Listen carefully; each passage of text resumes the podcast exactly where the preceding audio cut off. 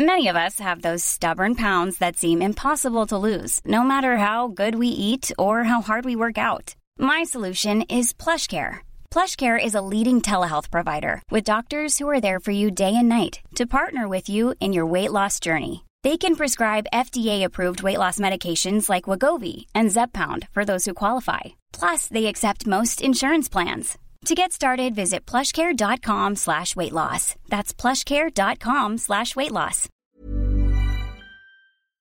Heraldo Media Group presenta Me lo dijo Adela con Adela Micha.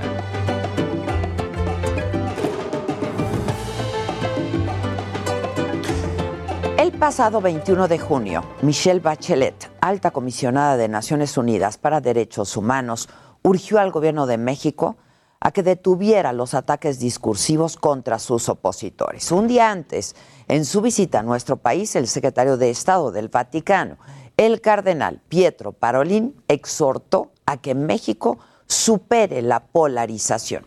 El 1 de julio, a tres años de la victoria electoral de Andrés Manuel López Obrador, un llamado más. 20 organizaciones y colectivos nacionales e internacionales denunciaron ante la Comisión Interamericana de Derechos Humanos que el gobierno de nuestro país estigmatiza y ataca a quienes defienden los derechos humanos y la libertad de expresión. En la sesión de la Comisión Interamericana de Derechos Humanos se acusó al gobierno de silenciar, censurar y atacar a la oposición. Escuchemos parte de lo que se denunció ante la comisión. Queremos agradecerles la oportunidad de mantener este importante diálogo sobre la situación de periodistas y personas defensoras en México. En específico, sobre la constante y creciente estigmatización contra la prensa. Donde encontramos actos de estigmatización, descrédito a la labor, campañas de desprestigio por parte de personas servidoras públicas de los tres niveles de gobierno. Y todo esto se da en un contexto donde el 98% de los crímenes contra la libertad de expresión permanecen impunes. Además, en lo que va de este sexenio, se han registrado 20 asesinatos y 4 desapariciones a periodistas, así como 45 asesinatos de defensores de derechos humanos. Leopoldo Maldonado, director regional de Artículo 19 para México y América Latina, abundó sobre el entorno de violencia que se vive en México para los periodistas y que se ve reforzado por las estigmatizaciones gubernamentales. Escuchemos lo que dijo y cómo lo dijo. México se agrede a un periodista, a una periodista cada 13 horas. El año pasado registramos 692 agresiones contra periodistas y medios de comunicación en posible vínculo con su labor, 14% más que en 2019.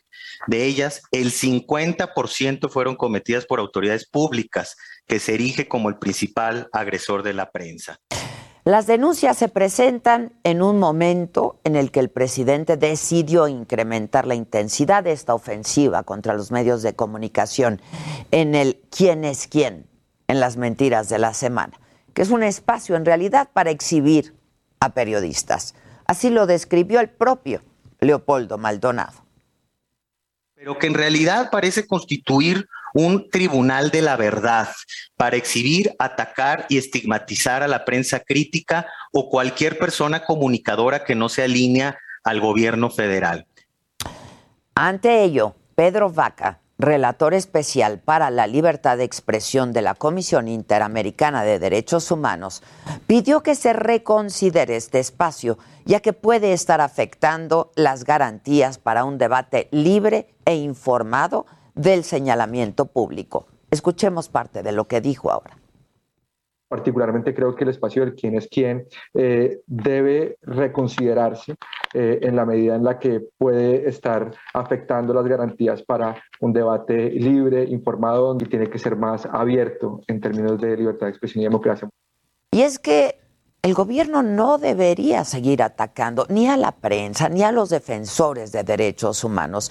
No solamente se expone la vida de los periodistas, sino que se ponen en entredicho los cimientos de la libertad de expresión, el acceso a la verdad y el diálogo, el diálogo democrático. Esto es Me lo dijo Adela, yo soy Adela Micha y ya comenzamos. Ahora también por la cadena nacional del Heraldo Radio.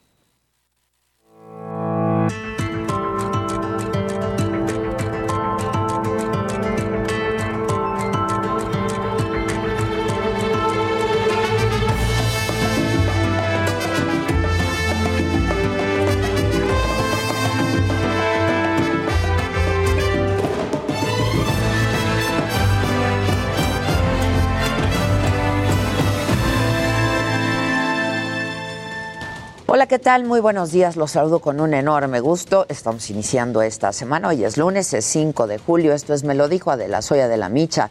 Y estas son hoy las noticias, sobre todo de lo que ocurrió en la mañanera. Hoy estuvo el periodista de Univisión, Jorge Ramos, quien cuestionó si la estrategia de seguridad de abrazos no balazos del gobierno federal fracasó. Esto debido a las cifras de homicidios dolosos que hay en México. Y el presidente aseguró que ya no hay masacres y dijo que en los casos de violencia política en las elecciones pasadas, pues que en la mayoría se detuvo a los responsables. Le, doy un dato más fácil. En, en, diciembre del 2018, su primer mes, como presidente, tuvo 2.892 homicidios dolosos, el primer mes. Y en mayo del 2021, que acaba de pasar, tuvo 2.963. No hay cambio. Sí hay cambio. Yo te voy a dar otro dato. No, pero es que ese es el problema. Usted lo está presentando como algo positivo y no es algo positivo. De 18, es que no, no, este, no coincidimos por eso, Jorge. Es que hay matanzas, hay muertos. Sí, pero no igual. Tres mil al mes. No igual. Es que ya no hay masacres es que en el país. Y lo de Zacatecas, y lo de Aguililla, y lo de Reynosa. Es un enfrentamiento entre bandas, pero no es el Estado, que antes era el principal violador de los derechos humanos. mi argumento es que usted lo elige para resolver los problemas del país. Uno de los principales problemas del ah, país es, la, violencia. No, no, no, Y, eso estamos... ya es su responsabilidad, señor presidente. Sí, sí. Y trabajo todos los días. Por eso, pero no hay resultados. El, ¿Cómo no? Sí hay. Yo respeto tu punto de vista, pero no lo comparto. Son solo las cifras de su propio gobierno. Yo las saqué de cifras de su propio gobierno. Yo creo que te dieron mal las cifras. No, no, no. Yo tengo otros datos. Sobre la violencia en el país, el presidente calificó de propaganda y publicidad la denuncia que va a presentar la alianza PRI-PAN y PRD ante la Organización de Estados Americanos sobre casos graves ocurridos en las elecciones del 6 de junio, como secuestros, amenazas, homicidios y la intervención del crimen organizado. Se me hace muy cínico o de caras duras el ir hacer una denuncia a un organismo internacional, en este caso a la OEA, cuando ellos fueron los causantes de la crisis de México. ¿O quiénes fueron los responsables? El cártel de Sinaloa surgió en estos dos años y medio y en otros temas, el presidente aseguró que terminando su gestión no va a volver a participar en la política. Dijo, me retiro. Dijo incluso que será el pueblo el que decida en las elecciones del 2024 quién dará continuidad a su cuarta transformación. ¿Quiénes pueden sustituirme? Bueno, pues primero hay que tomar en cuenta que va a ser el pueblo el que va a decidir Ahora, del flanco progresista, liberal, hay muchísimos. Ya, como Claudia, como Marcelo, como Juan Ramón de la Fuente, Esteban Moctezuma, Tatiana Cloutier, Rocío Nale. Y del incendio en el gasoducto de la plataforma QC, de Pemex en el Golfo de México, dijo el presidente que explotó por las lluvias y las descargas eléctricas y adelantó que Pemex y la Secretaría del Medio Ambiente van a evaluar y van a reparar todos los daños. Fue un accidente lo que sucedió. eh, descartamos que eh, se haya tratado de algo intencionado. Fue así como lo estoy planteando. De todas maneras, pues interviene PEMIC, interviene la Fiscalía General de la República y la Secretaría de Medio Ambiente. Además, no descartó revisar su modelo de combustibles fósiles y modificar, en todo caso, su política ambiental sobre la extracción de crudo, porque, dijo el presidente, pues que no se debe defender de, de depender, perdón, no se debe depender de los recursos no renovables. Tan es así que ya se puso un tope a la extracción de crudo no vamos a extraer más de dos millones de barriles diarios. Y bueno, vamos justo a Palacio Nacional desde ahí, Misael Zavala. ¿Cómo estás, Misael? Buenos días. Buenos días, Adela. Buenos días al auditorio. Efectivamente, el presidente Andrés Manuel López Obrador se comprometió a reparar los daños ocasionados por el incendio del viernes pasado en un ducto submarino de petróleos mexicanos en la sonda de Campeche del Golfo de México. Durante esta conferencia de prensa de hoy, que pues sobrepasó las dos horas, el presidente descartó que el incendio haya sido algo intencionado y aunque aclaró que bueno, pues ya se realizan eh, investigaciones en las que interviene la Fiscalía General de la República, también Petróleos Mexicanos y la Secretaría de Medio Ambiente para deslindar responsabilidades. López Obrador detalló que los primeros reportes indican que una fuga de gas y nitrógeno en el ducto submarino de la sonda de Campeche, combinado con descargas eléctricas por la tormenta, fue lo que ocasionó el accidente. El mandatario afirmó que afortunadamente no hubo pérdidas de vidas humanas que lamentar y el incendio en el Golfo de México se controló relativamente pues pronto, en muy pocas horas. También se inició ya un análisis por parte de Petróleos Mexicanos y de la Secretaría de Medio Ambiente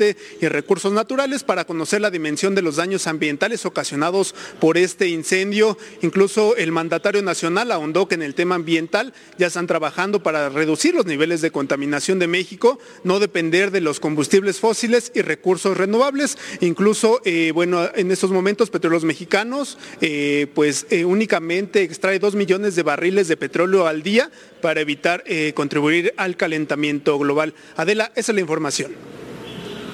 Muchas gracias. Gracias, Misael. Bueno, vamos ahora a la colonia Doctores con Javier Ruiz. Ahí se realizó un operativo por hechos vinculados a un secuestro. Hola Adela, ¿qué tal? Te saludo con gusto, excelente mañana. Y efectivamente, Adela, nos encontramos en la calle de Doctor Barragán, casi al cruce con el eje 3 Sur en la colonia Buenos Aires, donde desde las 8 de la mañana pues fue cateado esta bodega de dos pisos en color eh, gris con azul, lo que nos refirieron autoridades, principalmente del sector Asturias, que ellos le detuvieron, hicieron la detención en el viaducto Miguel Alemán, llegando a Doctor Barragán, cuando una camioneta pues conducía a exceso de velocidad, la cual no se quiso detener e ingresó pues a este domicilio al ingresar las autoridades, pues detuvieron a un hombre de aproximadamente 50 años eh, de edad, tras checar en la base de datos y también, pues con el reporte y los testimonios que dieron esta persona, pues aparentemente lo que nos han referido es que esta camioneta iba a ser o fue pagada debido a un secuestro que se llevó en el Estado de México. Este sujeto de aproximadamente 50 años de edad ya fue trasladado a la FAS, a la Fiscalía de Antisecuestros en Azcapotzalco. Hasta el momento únicamente quedan elementos de la Secretaría de Seguridad Ciudadana a las afueras de este inmueble asegurado y en los próximos minutos estarán llegando peritos para realizar las investigaciones correspondientes. De momento, Adela, el reporte que tenemos. Gracias, Javier. Buenos días. Estamos atentos. Buenos días. Igualmente, gracias. En otros temas, luego de que el viernes habitantes de Aguililla agredieran la base militar de esa zona, ante la impotencia y la desesperación por la inacción del ejército ante las incursiones de grupos armados. Bueno, el fin de semana se realizó una marcha y una misa por la reconciliación y la paz para que se termine la violencia en esa zona. Esto es parte de lo que se dijo en esta misa. Le pedimos al Señor que derrame sobre nosotros la gracia de la paz, como un don, pero también como un compromiso humano. Que nosotros sepamos conservar esa paz, ese amor y esa fidelidad a Dios. vernos como hermanos, tratarnos como tales.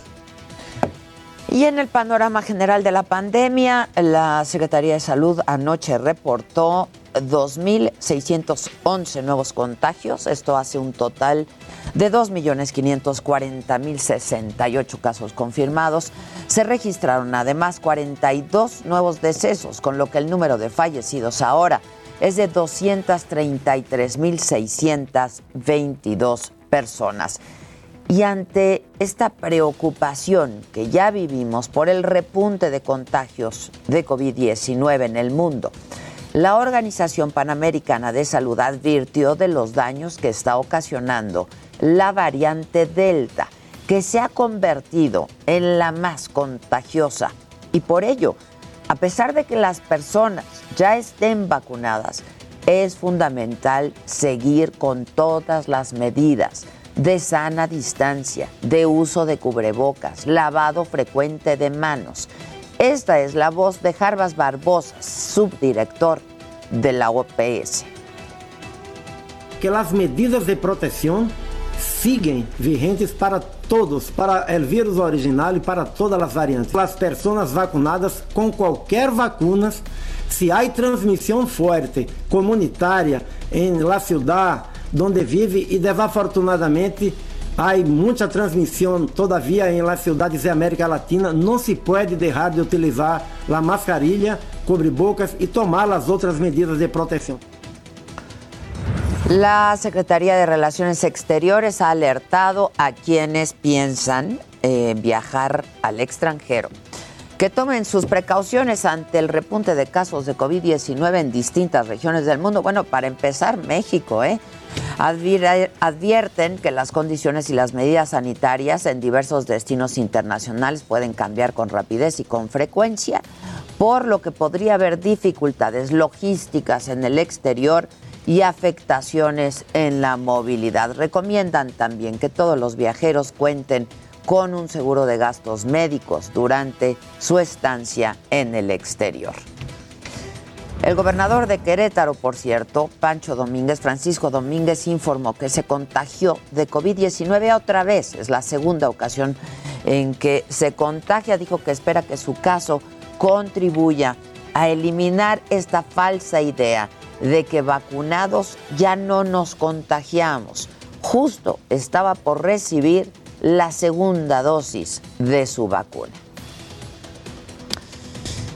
Y bueno, ¿recuerdan este socavón de Santa María Zacatepec en Puebla?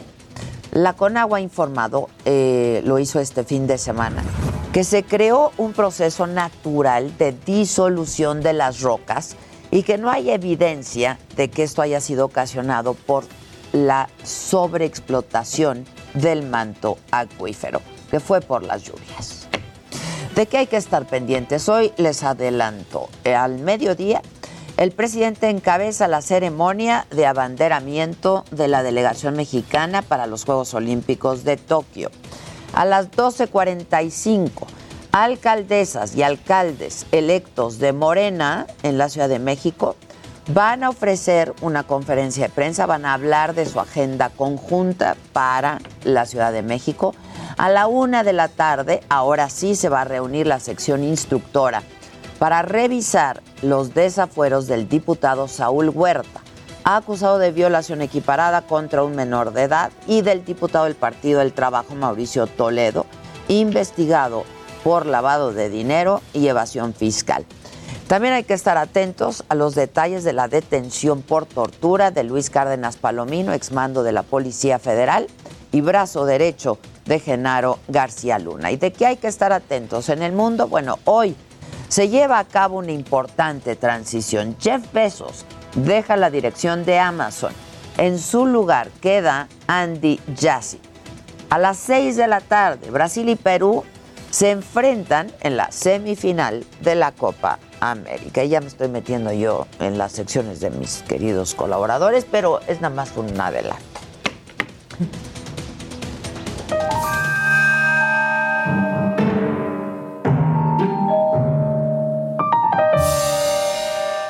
Oigan, buenos días, Radio Escucha. Radio Escucha. Radio Escucha. Es que aquí ya la segunda hora es como la que agarra más saborcito, porque entonces ya, pues ya estamos la radio, todos, ya estamos ya todos estamos los que todos, la radio, la somos. tel, todos, Sí, todos. Entonces ya es como que se enteran por todos lados y hay cosas macabronas. Bueno, este fin de semana fue, eh, se festejó pues el 4 de julio, justo, justo ayer, que si en Estados Unidos todos les hubieran, le hubieran hecho caso a su presidente, hubieran podido, entre comillas, estar sin tapabocas en las celebraciones, porque esa era la promesa de Joe Biden, ¿no? Como pues ya vamos a estar todos vacunados y va a poder haber un 4 de julio sin tapabocas, pero pues no, mi ciela, porque no se fueron a Pues vacunar no, y ciela, entonces no. no. y entonces ahí están los contagiados y, y demás. Bueno, en estos festejos del 4 de julio, pues pasó algo que si hubiera pasado en México ya se estarían rasgando las vestiduras, pero en Estados Unidos lo amaron, se hizo viral y quiero que vean cómo canta este mariachi en los festejos del 4th of July. De July. Del July. Échenlo.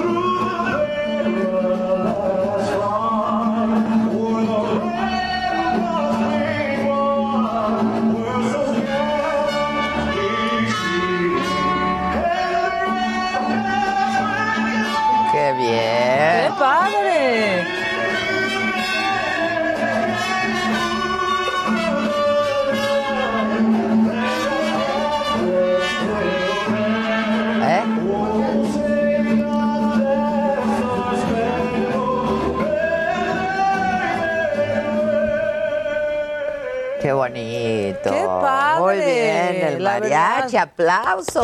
El súper decía María chingonamente. Sí, María, chingonamente. Pero aquí ya hubieran estado. No, nuestro himno. ¿cómo Ay, poner-?" ya. No, La verdad, pero pues como es un himno ajeno y el mariachi lo hizo muy bien, por eso llegó aquí a lo Muy bien, macabrón. qué bueno. Lo hicieron muy bien. Y macabrón, muy macabrón está pues lo que está sucediendo con el personal de salud que estaba en la unidad City Banamex. Y es que ya se pusieron de, sí, qué padre que ya se fue el último paciente, Pero- pero ¿y mi trabajo, mi ciela?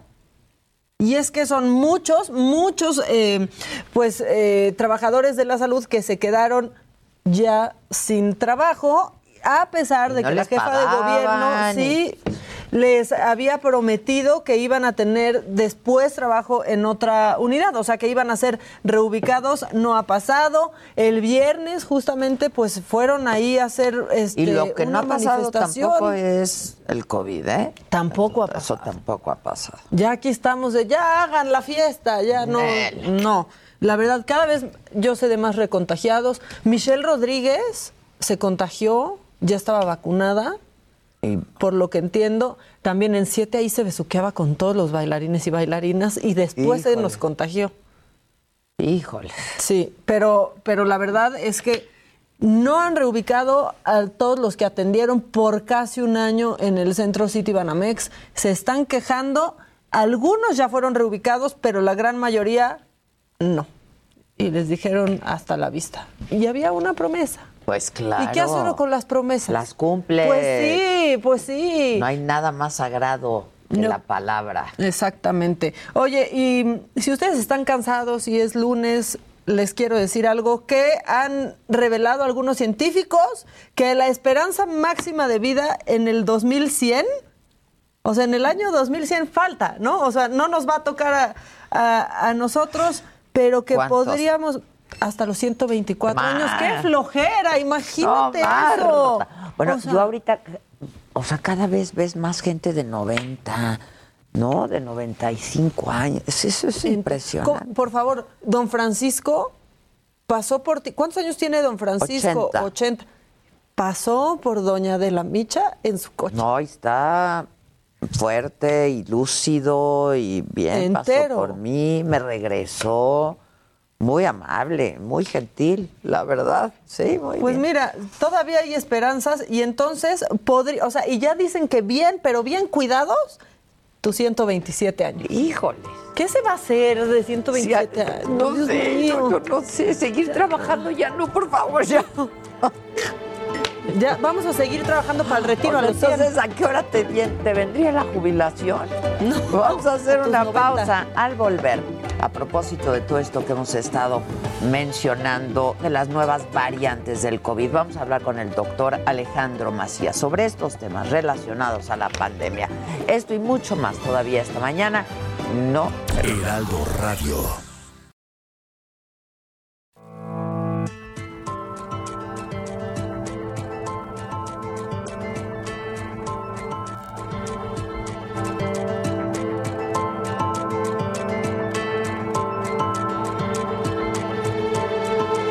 Continuamos en Me lo dijo Adela.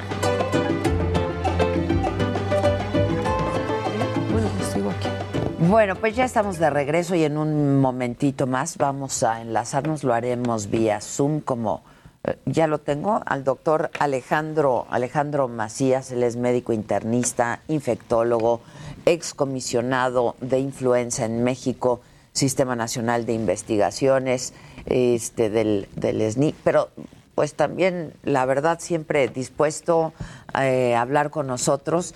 El tema ahora me parece es el riesgo de esta variante, eh, la variante Delta del coronavirus. ¿Cómo estás, doctor? Te saludo con mucho gusto, Ale. ¿Cómo estás? Buen día. Hola Adela, buenos días. Me da gusto estar con tu auditorio. Igualmente, gracias como siempre este, por estar en, en disposición y dispuesto a hablar con nosotros. Eh, oye, pues, la verdad es que sí estamos, estamos preocupados. ¿Qué, ¿Qué sabemos de la nueva variante eh, Delta en nuestro país, Ale? Sí, sí, mira, Adela, esa es una variante porque el virus está mutando y las mutaciones que le confieren ventajas, pues tienden a mantenerlo cada vez más presente y tiende a sustituir a las variantes que estaban circulando. En México estaba circulando varias variantes, de hecho, está circulando también la variante alfa, que es la de Inglaterra, la, de- la variante gamma, que es la de Brasil, pero la que preocupa mucho es que en Ciudad de México está predominando ahora esta variante Delta, que es la que se gestó, digamos, en la India. Es una variante que se transmite con más facilidad y además eh, es eh, un poco más resistente a las vacunas. Entonces, por eso es tan importante decir que esto no se ha acabado, no hay que caer en pánico porque las vacunas siguen sirviendo contra esta variante, pero no hay que caer en pánico, pero hay que seguir con el cubrebocas, la sana distancia, la ventilación de los espacios cerrados. Lo que sabemos, doctor Macías, es que es una variante Delta mucho más contagiosa, pero ¿es más virulenta también? Mira, eh, es más virulenta al parecer, eso no está claro todavía, debido a que produce un mayor número de virus, eh, porque tiene una mayor adaptación al parecer también a las células que, de- que infectan. Pero no está claro que sea mucho más patógena. ¿eh? Hay eh, indicios de que puede ser así, y sin embargo ese no es el principal problema. El principal problema es la gran facilidad con la que se transmite. Si, eh, digamos, con las variantes que había en México, un, un enfermo contagia a otros dos o tres, esta nueva variante, un solo enfermo puede contagiar entre seis y ocho. 6 y 8, pues sí es mucho más contagiosa, mucho más contagiosa. Mucho más contagioso. Sí. Sí. Ahora, la verdad es que siempre habíamos dicho, eh, doctor Macías, que la mejor vacuna es la que hay, ¿no? Pero yo creo que ahora, pues, este, hay estudios eh, en ese sentido. Eh, eh, ¿Están funcionando las vacunas? ¿Todas están funcionando igual, Ale? Sí, mira, Adela, sí es verdad, y en eso no se puede tapar el sol con un dedo, que hay mejores vacunas, ¿eh? hay unas mejores que otras, eso es verdad. Por ejemplo, sabemos que las más eficaces son, por ejemplo, las de ARN mensajero, como la de Pfizer, la de Moderna, y también las de, las de adenovirus, como la, la de eh, eh, AstraZeneca. Pero son eficaces sobre todo para evitar enfermedad eh, leve, hospitalización y muerte. Sin embargo, las otras, por ejemplo, las de Sinovac, eh, no tenemos bien a bien información de eso con la vacuna rusa, pero parece ser así, igual con la de Cancino.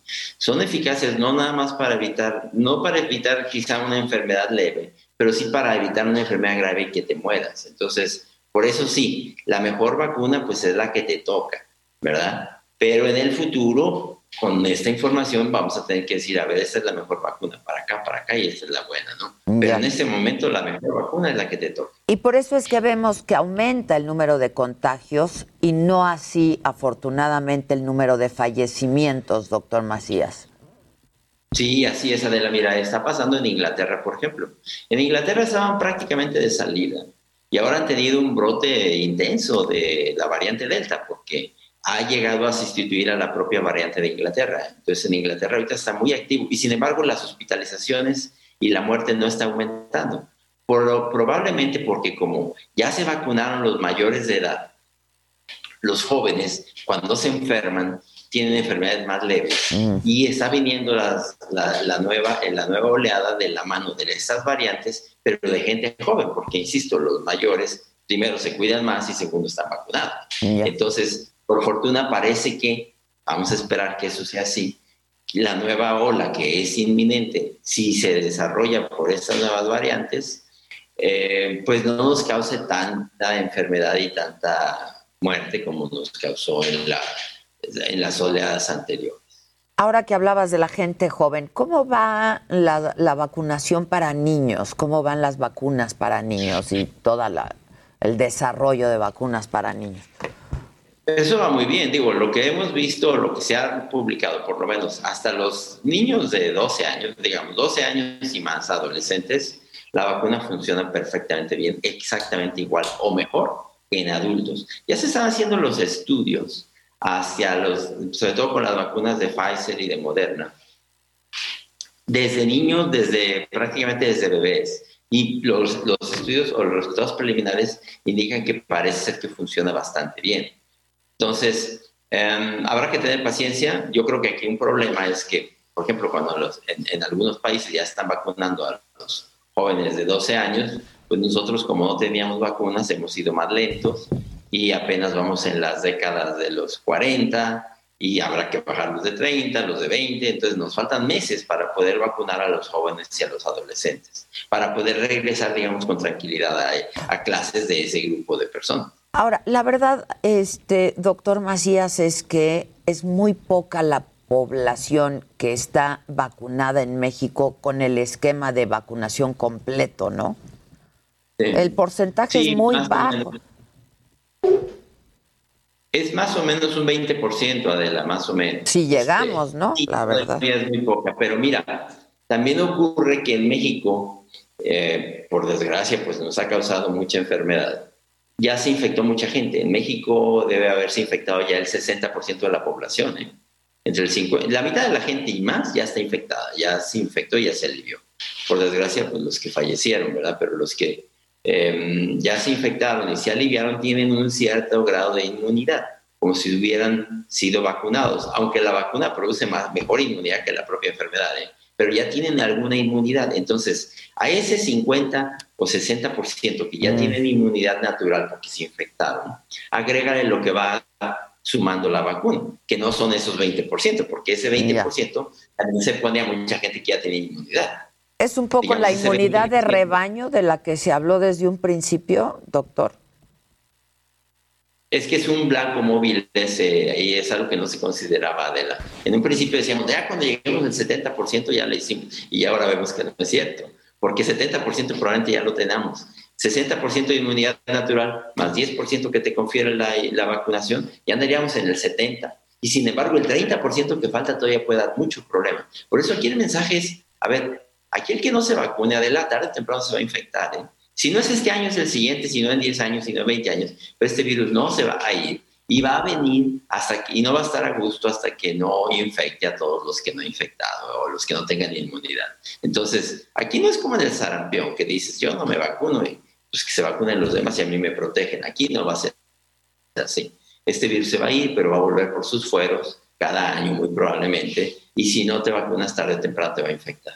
Y hay que vacunarse. Pero a ver, ahora, la cosa es que aquí vamos en un 20%, este, y, no avanzamos cuando ya hay que aplicar de nuevo la vacuna, ¿no? No, mira, eh, no es también como se pensaba en un principio, que la vacuna iba a durar muy poco y que de, o que de inmediato iba a perder su actividad. No, la duración de la vacunación, de la inmunidad es larga, ya está visto cada vez más eso. El problema es que tú vas a tener una inmunidad y, y es una inmunidad, digamos, fija contra un virus que sin embargo está cambiando. Ahora, ese virus va a cambiar y va a llegar un momento en que la inmunidad que tienes ya no te va a servir bien. Y ese va a ser un problema, porque cuando ya la inmunidad no te sirva bien porque el virus cambió, te vas a tener que revacunar, pero no va a ser así de a cada rato, no. Sí nos va a dar tiempo para vacunar primero a todos y luego ya veremos cada cuando la revacunar. Pero cuando me dices va a durar más tiempo la inmunidad de estas vacunas, ¿cuánto tiempo? O sea, la inmunidad puede durar muchos años, la inmunidad puede durar varios años. Ah, eh, ¿Ya con la vacuna? El, virus va a cambiar y ese va a ser el problema, no la duración de la inmunidad de la vacuna. Ya. Porque la vacuna da una buena inmunidad. Eh, es como el virus de la influenza, Adela, nomás que eh, tú ves, por ejemplo, te tienes que revacunar cada año con el virus de la influenza, con la vacuna del virus de la influenza, no porque la vacuna pierda su actividad, sino porque el virus ya cambió. Es un blanco móvil. Y es lo que va a pasar con este virus, aunque no multa tanto como el virus de la influenza. Yo me supongo que a lo largo de los años vamos a tener que revacunar cada dos o tres años. Cada dos o tres años. Ahora, doctor, eh, ¿cómo explicamos entonces? ¿Es por las variantes el, el hecho de que pues cada vez sabemos de más gente que se reinfecta, incluso ya vacunados? Sí, mira, eh, no escuché bien el final, pero me supongo que preguntaste de la reinfección, ¿verdad? La reinfección incluso de gente que ya recibió la vacuna, ya tuvo COVID, ya, ya, se vacunó y se vuelve a infectar. Eso es posible, pero también hay muchas ocasiones en las que el diagnóstico inicial era incorrecto y falsos positivos. Ah, a mí muy frecuentemente me dice, es que ya me infecté dos veces y tres veces. Eso es la verdad, es muy, muy poco común. ¿eh? Es más común que el primer diagnóstico o el segundo sea incorrecto, porque es muy rara la reinfección. O sea, ah. no se crea la gente que se está reinfectando a cada caso, a cada rato. Y los que están vacunados tienen protección. Nada más que mira, Adela, cuando tú vacunas decenas de millones de personas, cosas pasan. Tú digamos, tú vacunas un millón y otro millón no lo vacunas. Al millón que vacunas, tiene protección en relación con el millón que, eh, que no vacunaste. Digamos que del millón que no vacunaste van a infectar 50 mil. La vacuna te, te produce una, una mm, seguridad, digamos, del 95%. En lugar de infectarse 50 mil, se van a infectar, digamos, unos 2 mil. Te está protegiendo al 95%, pero hay de todos modos hay infecciones.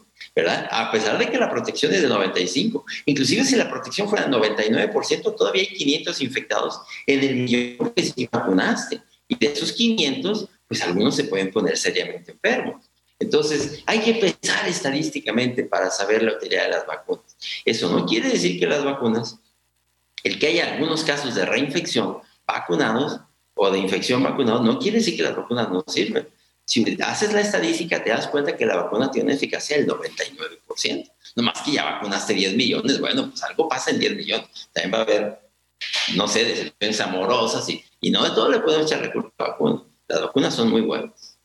Pero entonces, ¿qué hacer, doctor? Porque no sé, ¿cómo se está pensando en México en la estrategia? ¿Cuál es tu opinión al respecto? Sí, mira, eh, hay, lo que hay que hacer es decirle a la gente, esto no se ha acabado. ¿Verdad? Usted todavía haga lo que pueda hacer desde casa, los que lo puedan hacer, cuídese, evite los tumultos, eh, póngase su cubrebocas, ventile los espacios cerrados, vacúnese en cuanto le toque. Lo que hay que hacer para las nuevas variantes y esta nueva realidad es exactamente lo mismo que debemos haber hecho siempre. Desde un principio. Hasta que esto no se acabe. En principio, desde un principio, pero a ver, no va a haber un día de la liberación, ¿no? Que digan, ya, finalmente hoy se acabó la pandemia, y ahora sí vamos a hacer todo. No, va a ser algo muy paulatino, que vamos a lograr a través, por desgracia, de los que se van infectando, los que se van curando, pero también de la vacunación. Y eso va a ser algo, como decimos, va a ser algo, paulatino. Entonces, Tenemos que tener paciencia, esto no se ha acabado. Como se dice en el béisbol, esto no se acaba hasta que se acaba de este, pero tiene fin, doctor Macías, porque de pronto, pues ya decimos, ¿esto tiene fin? ¿Va a tener fin? Claro. Sí, mira, de hecho eso lo atestiguan los otros muchos coronavirus que existen. Nosotros tenemos por lo menos otros cuatro coronavirus que nos dan catarros. Y esos van a seguir viniendo. Eh, este es un quinto coronavirus, un sexto, porque recuérdate que hubo otro en 2002, 2003, luego hay otro en el Medio Oriente, son en total siete. Son en total siete los que nos enferman. Cuando el coronavirus entra, entra y causa una gran disrupción, enfermedad, muerte. Pero luego el coronavirus tiende a adaptarse y nosotros a él, de manera que van infectando con menos gravedad en el futuro. Eh, al coronavirus no le interesa matarte, el coronavirus le interesa reproducirse. Entonces, los coronavirus que ya tenemos, la mayoría entraron así como una gran epidemia y luego ya se van quedando reinfectando paulatinamente, porque esa es su especialidad, reinfectar y dar infección más leve. Y eso nos toma años. Estamos viendo ahorita el choque de dos especies que va a tomar un tiempo. Como te digo, no va a haber un día de la liberación, pero sí vamos a ver que paulatinamente van a ver las cosas mejor. Yo espero que, por ejemplo, esta tercera hora en la que estamos entrando, vamos a ver que es en gente más joven, con enfermedad más leve, con gente que se complica menos y con menor saturación en los hospitales. Y así va a ser algo paulatino. Pero pues, tenemos que seguir haciendo lo mismo y vacunar. Doctor Macías, ayer, eh, creo que fue ayer, este, tú en, en, tu cuenta de Twitter hablabas de eh, pues este índice que publicó el Economist, The Economist, en este índice de vuelta a la normalidad post-COVID y habla de varios países. ¿Qué exactamente quiere decir y México dónde está, doctor Macías? Sí, mira, ese es un índice arbitrario, ¿eh? no está, no, cada uno de sus, de sus componentes no está ponderado, digamos, pero, pero sí dice, a ver, un país ha vuelto a la normalidad cuando usa más el transporte público, cuando los vuelos retoman su normalidad, cuando hay más tráfico, cuando la gente pasa más tiempo fuera de casa, cuando hay más otra vez trabajo de oficinas, y eso lo conjuntan en un índice y analizan algo así como 50, 55 países. En ese índice, México está en el décimo lugar, o sea, está entre los países que más han vuelto a sus actividades previas a la, a la pandemia. Eso no quiere decir que esté bien, ¿eh? Solamente quiere decir que México ha vuelto en muchas de las cosas hacia, hacia esa antigua normalidad. Todavía nos falta, sobre todo, por ejemplo, las escuelas, mm. eh, una cosa en la que hay muy poco, por, yo creo que todavía es justificado, asistencia a deportes, asistencia a cines, pero poco a poco México va a retomar esa normalidad. Yo creo que lo tenemos que hacer con mucha responsabilidad. Es decir, México es uno de estos países donde más rápidamente se ha vuelto a la normalidad, que no necesariamente esté bien, ni sea una buena disposición, ¿no? Ya, entiendo. Ahora, este, hay países como, como Israel donde ya, pues, el, un altísimo porcentaje de la población está, está vacunado. ¿Cómo, ¿Cómo están haciendo eso? Este, ¿Y cómo están volviendo a la normalidad ahí, doctor?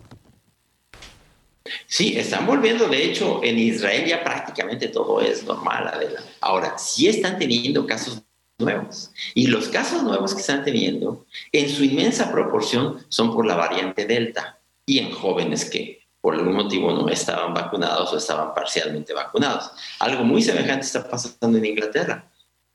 Ya tenían una muy alta tasa de vacunación, pero todavía va a haber casos. Es que, a ver, este virus ya nos está enseñando. El virus no se va a ir va a estar volviendo, va a estar y va a estar infectando paulatinamente a la gente que no, que no tiene inmunidad, los que no se han vacunado o los que no se han enfermado. Eh, ahora, ayer mismo, ayer, anteayer, el presidente Biden declaró que los Estados Unidos pronto van a anunciar la liberación ya de este virus. La verdad es que es un poco prematuro, liberación no vamos a tener, pero sí vamos a ver esa vuelta a la normalidad paulatina, eh, que en México todavía no se da ese tiempo. ¿eh? Ahora, creo que hay una confusión ahí, qué bueno que lo mencionas, doctor Macías, en el sentido de que la nueva variante está afectando a los jóvenes. Pues les está afectando porque son los que no han, no han sido vacunados, ¿no? No, no porque ataque a la gente joven, digamos. Claro. Si no quiere decir que este virus tenga predominancia por los jóvenes. No, este virus quiere o, infecta a los que no se han vacunado, los que no tienen inmunidad. Y ahí hay todavía muchos jóvenes, porque recuerda que los mayores de 50 ya la mayoría están vacunados en México, con al menos una dosis. Idealmente que tengan su segunda dosis. Pero, pero poco a poco, pues como la vacuna va bajando a los de 40, a los de 30, a los de 20, pues la, la infección será cada vez más jóvenes y en niños también. Por eso vamos a tener que acabar vacunando niños y eso nos va a tomar lo que resta de este año y buena parte del año que entra. Y entonces ya vamos a volver a una normalidad en donde este virus nos va a estar reinfectando como un catarro en los años venideros. Ya. Eh, doctor, ya que mencionabas ahora eh, los niños y la vuelta a clases, ¿cuál es tu opinión al respecto de, la vuelta a clases presenciales? Sí, mira, yo creo que este semestre ya, digamos, podemos darlo por descontado, fue un poco un pilotaje. Eh, yo creo que no hay, hay que entender, sí, que los niños necesitan sus clases y que se requiere que la sociedad retome casi todas sus actividades, eh, pero hay que hacerlo con mucha responsabilidad. Eh, en primer lugar, nadie debe volver por fuerza. Que vuelvan los que tengan la facilidad de hacerlo, paulatinamente, pero que estemos midiendo también si se están reinfectando, no son los niños, eh, sino los padres en su casa o los abuelos porque no estaban vacunados. Hay que tener mucho cuidado con eso. El riesgo cero no existe. Siempre que tomemos actividades va a haber riesgos y la vuelta a clases va a tener riesgos. Tenemos que tomarlos con mucho cuidado. Yo creo que este semestre ya no tiene caso. Eh, vamos a darlo como un pilotaje y vamos a ver cómo nos va volviendo de la época de vacaciones. Y creo que ya nos dará tiempo para que haya más gente vacunada desde los 30 años. Eh, y que ya veamos cómo pintó la variante Delta estos siguientes dos meses. Este, doctor, tienes unos minutitos más. Tengo algunas, algunas este, preguntas del, del, auditorio, del público. Eh, Juan Carlos Suárez Cruz dice, Adela, pregúntale por favor al doctor qué pasa si me vacuno cuatro veces, dos con Pfizer y dos con AstraZeneca.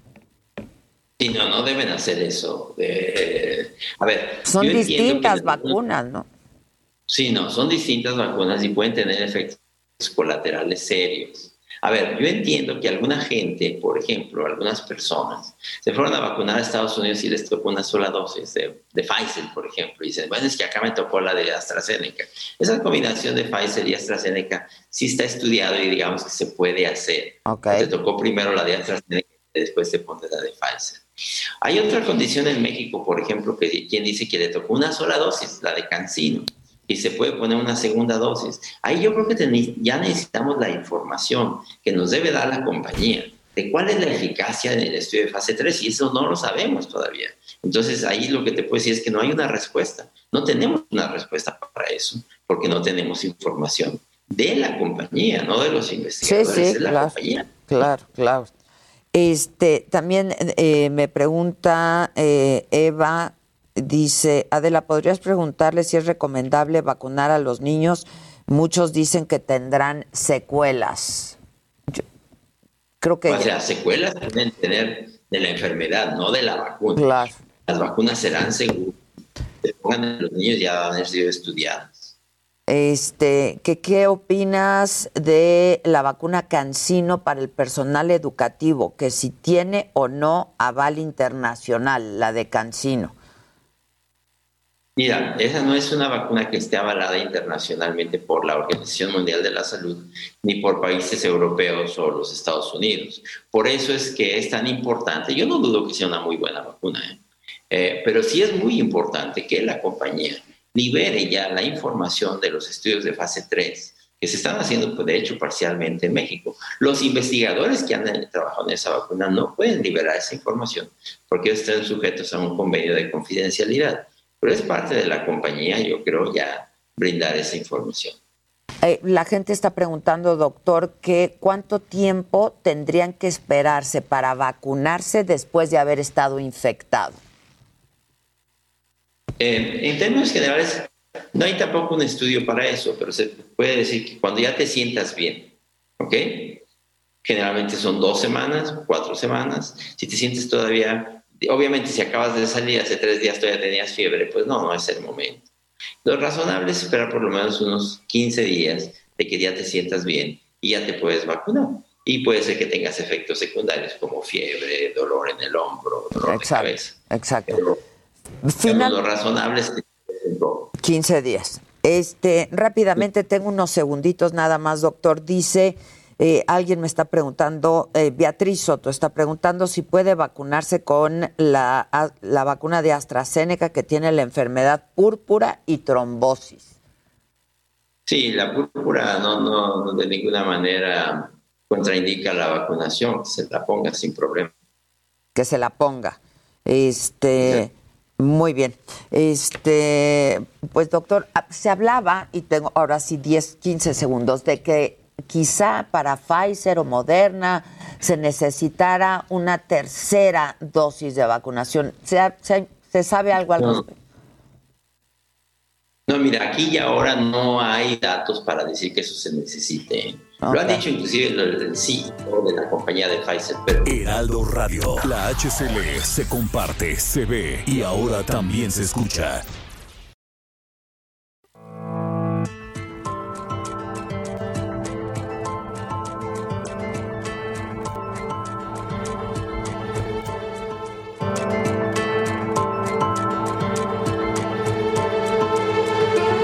Continuamos en Me lo dijo Adela.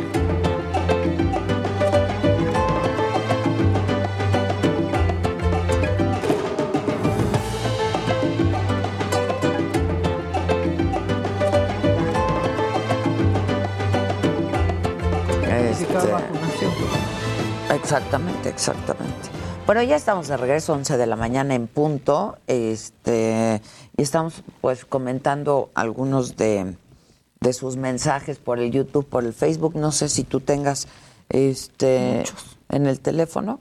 Sí, en, nuestro, en nuestro WhatsApp, que es 5549059445, para quienes nos van escuchando se puedan poner en contacto con nosotros a través del WhatsApp. Eh, pero bueno, estamos transmitiendo también por Facebook y por YouTube en la plataforma de Saga. Es que hay muchas preguntas al doctor Macías, con quien acabamos de conversar hace unos minutos, que qué bien explica caray el doctor Macías. Y él, si le escriben directamente a su cuenta de Twitter, contesta muchas de las preguntas que le hacen, ¿eh? Sí, algunas dan mucha risa por cómo contesta, la verdad. Es que luego le hacen unas preguntas al doctor Macías. Es que sí, el doctor, pero además es, es, es, ocurrente. Sí, sí, es ocurrente. Con los tapetes sanitizantes, por ejemplo. ¿Qué, dijo? Eh, no, pues algo. Es que esos son también caldo de cultivo. ¿O están más limpios nuestros zapatos que el, que el, tapete. Ya, el tapete ya no debería de, estar en ningún lado a menos que lo estés cambiando cada. Y ya está hecho chicharrón. No, no, no, es un asco aquello. Está desde que empezó la pandemia. Están preguntando justamente, eh, recientemente mi familia voló de México a España y de México a Francia, mostrando esquema de vacunación, pueden entrar por turismo, pero es que ahora sí, como dice el clásico, barea. Barea y te arriesgas a, que te digan, no, no puedes entrar. Exactamente. Justo eso le pasó, decía en el corte, a Luisito Comunica, que su papá está, viajaba con su papá y fue vacunado con Cancino. Y al presentarla le dijeron, pues no, pues no, mi ciela, porque Cancino no está reconocida por la EMA y es como si no te hubieran puesto nada. Y tuvo que cambiar todo su viaje para estar en Turquía, en donde sí les permitieron entrar. Fíjate, exacto. Entonces es una qué mala broma, imagínate que ya llegaste. No, y, luego te que estar viendo y cambian las cosas. Y una la nota. Cambia la circunstancia. Exacto. Sí. Exacto. Miren, ahí está lo de Luisito. La vacuna Sinovac, ¿no? Sinovac. Sinovac. Y no, no sirve para viajar a Europa, no, no la aceptan Sinovac. Entonces, miren, si ustedes tienen Sinovac, pues sepan que no. ¿No va? No sirve para viajar. ¡Wow! No, literal nos rebotaron, nos dijeron, no, no pueden ir a Europa. Eh, bueno, irónicamente estamos en Europa, pero nos referimos a la Unión Europea. Entonces tenemos que correr ahorita para que no vayan a subir las maletas y pues nos quedáramos yo creo que en Turquía o algo así. A ver, ese no es el problema, nada más, ajá, sepan que si ustedes se pusieron Sinovac, eh, no, pueden viajar, no sirve. Sino, con Sinovac no vas. No vas. Con Sinovac, no vas. No, no, no, no, no. Este... Y la lana, que es ya cambiar ahí. Ahora, le falló a Luisito, siendo un experto en viajes, ¿no? Eh, eh, un experto viajero. No, re- no revisar. En no revisar. Esta guía del viajero.sre de Secretaría de Relaciones Exteriores.gov.mx y la verdad es que sí está muy claro. O sea, vienen por países a lo que te enfrentarías si Exacto, planeas y a puede Europa. cambiar, ¿eh? O sea, Sí. de un día a otro puede cambiar. Entonces sí hay que, pues, que tener cuidado. Dice Hugo Moreno, Alemania solo permiten estar vacunados de Pfizer, Moderna, Johnson o AstraZeneca, incluyendo turistas. Este, bueno, y a propósito de todo esto, porque además sí, eh, pues la verdad es que sí hay muchas dudas. Yo tengo en la línea telefónica ahora a la doctora Oliva López Arellano. Ella es secretaria de Salud de la Ciudad de México. Eh, doctora, ¿cómo estás? Buenos días. Buenos días, Adela. Muchos saludos a ti y a tu auditorio. Igualmente, doctora, acabamos de hablar con el doctor Macías y bueno, pues acabamos de muchísimas dudas e inquietudes del auditorio y en lo que se refiere a la Ciudad de México, seguimos en amarillo, ¿no? Pero los casos están aumentando, los casos de contagios de infecciones pues en la en la Ciudad de México, doctora. Sí, seguimos en amarillo. En el puntaje del gobierno de la del gobierno de México, en el que nos eh, califican, estamos más cerca del verde, pero sí es muy importante eh, mantener eh, controlada, mitigando la, la pandemia. La pandemia no ha terminado, afecta al mundo, al país y a la ciudad, y en los últimos tiempos se eh, cortó la, la buena buen descenso que teníamos y empezamos con un incremento de hospitalizaciones. No es un incremento eh, grande, pero sí es incremento. Entonces aquí llamar a la población a no bajar la guardia, seguir utilizando el cubrebocas y acudir a la vacunación. A ver, eh, estamos conversando con la doctora Oliva López, ella es la secretaria de Salud de la Ciudad de México. Eh, eh, doctora, ¿por qué entonces no, no se están imponiendo pues las medidas como el distanciamiento social, por ejemplo, aquí en, en la Ciudad de México? No, se mantienen estas medidas. El uso de cubreboca en espacios públicos, en espacios eh, concurridos, eh, la distancia también, eh, esta sana distancia, también el lavado de manos, el que las personas si tienen síntomas de inmediato se aíslen y acudan a un kiosco, a un centro de salud para tener una prueba confirmatoria y sobre eso tener toda la atención que el gobierno de la ciudad despliega estamos llamando a no bajar la guardia. Esto es importante, no bajen la guardia aunque estén vacunados. Pero a ver, doctora, distanciamiento social, eso entre comillas, ¿eh? porque por donde va uno hay mucha gente y no hay distanciamiento social. ¿Quién? Bueno, aquí es importante que las personas eh, sigan cuidándose. O sea, el gobierno de la ciudad tiene macroquioscos, tenemos eh, la hospitalización anticipada, el seguimiento a través del SMS, los QRs, la regulación en términos de seguridad sanitaria de todos los espacios que están abriendo, eh, la regulación de flujos, eh, la reducción de aforos, todo eso está previsto. Pero necesitamos una corresponsabilidad y una solidaridad de las personas. Me queda claro, me queda claro, doctora, pero ¿quién está monitoreando y quién está dándole seguimiento que a estos espacios, este, pues verdaderamente se esté respetando el aforo, el distanciamiento social, etcétera, etcétera? Porque pues vemos que la mayoría de los casos no está ocurriendo. Si, por ejemplo, sobre uso de cubrebocas se monitorea y se intensifican las campañas en las colonias, en los sitios donde no se está usando. Tenemos un, también un trabajo con oficinas, sobre todo con oficinas públicas, eh, para que se refuercen todos estos controles. Y en el caso de comercios y servicios también se monitorea. ¿Y cuál ha sido la respuesta? O sea, ¿cuál, qué, cuál, qué, qué han visto, pues? Porque... En general hay un cumplimiento heterogéneo y se refuerza con eh, capacitación nuevamente capacitación eh, y también con algunas, digamos, alertas en estos sitios donde tenemos eh, dificultad o tenemos deficiencias en el uso de las medidas de protección o que bajan la guardia en términos de la seguridad sanitaria.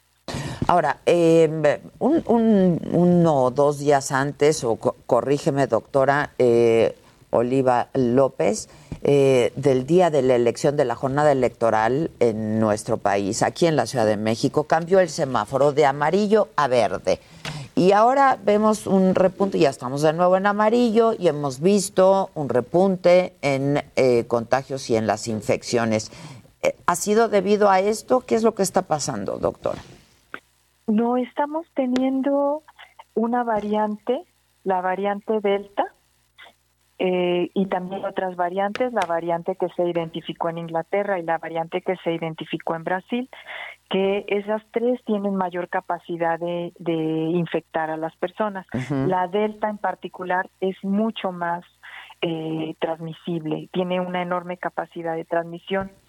Esa se identificó más recientemente y estamos eh, suponiendo que este repunte está más vinculado a estas variantes. Ahora, es un repunte en infecciones y es un repunte en hospitalizaciones, pero en hospitalizaciones es pequeño y está concentrado sobre todo en las personas más jóvenes no vacunadas. Entonces allí estamos invitando a que cuando eh, sea el momento de vacunarse, acudan a vacunarse. Exacto, esto es lo que, lo que ya, eh, de lo que hablábamos hace, hace unos minutos, en el sentido de que le está dando a la gente joven porque es la gente joven la que todavía no está vacunada. Pero en realidad, con el esquema completo de vacunación, ¿qué porcentaje de la población de la Ciudad de México está vacunada? Oliva. En este, al terminar esta semana que vamos a, a vacunar intensivamente y vamos a empezar a vacunar a jóvenes de 30 a 39 años, vamos a tener el 38% con esquema completo o sea, de mayores de 18 años. Las, dos, las dos dosis o en el caso de las que, sean una nada con una sola dosis, ajá, esquema completo 38% al 10 de julio. Y 64% mayores de 18 años en la ciudad, por lo menos con una primera dosis. Por eso esta semana vamos a estar vacunando más de 200 mil dosis diarias a partir de mañana. Ahora, hay gente que me ha estado preguntando qué pasa cuando te dieron una cita ya para vacunarte y por algún motivo de trabajo o algo no pudiste ir. ¿Hay días para gente que se quedó rezagada en la vacunación? Sí, el último día, generalmente en este caso va a ser el sábado, ese día, si las personas no pudieron acudir en el momento de su cita, ese día pueden ir el, el sábado, mm. este próximo sábado. Ahora, si fueran personas rezagadas de otros momentos, por ejemplo, una persona de 60 y más años que no pudo asistir, eh, puede acercarse a donde estamos vacunando con primera dosis, si se trata de una primera dosis, y ahí se aplica a rezagar. Eh, alguien está diciendo por aquí en el aeropuerto internacional de la Ciudad de México, este, no hay ninguna sana distancia, que es cierto, eh, quizá no, no, no le corresponde a la Ciudad de México, pero es cierto lo que está ocurriendo, Oliva. Sí, vamos, eh, gracias por esta información. Ya nos habían reportado, ahí tenemos este un, un operativo, pero es, es área federal pero vamos a reforzar porque justamente viene un periodo complicado, que es un periodo vacacional, donde mucha gente, a pesar de la pandemia, pues sigue saliendo y sigue moviendo. Sí, yo por eso te decía que a lo mejor no es de, de, la competencia de la Ciudad de México, pero yo ayer regresé de viaje y era una cosa que yo, este, de veras, no, no, ningún tipo de cuidado, ¿eh? Sí, vamos a, vamos a ponernos de acuerdo con la autoridad federal para reforzar esa área.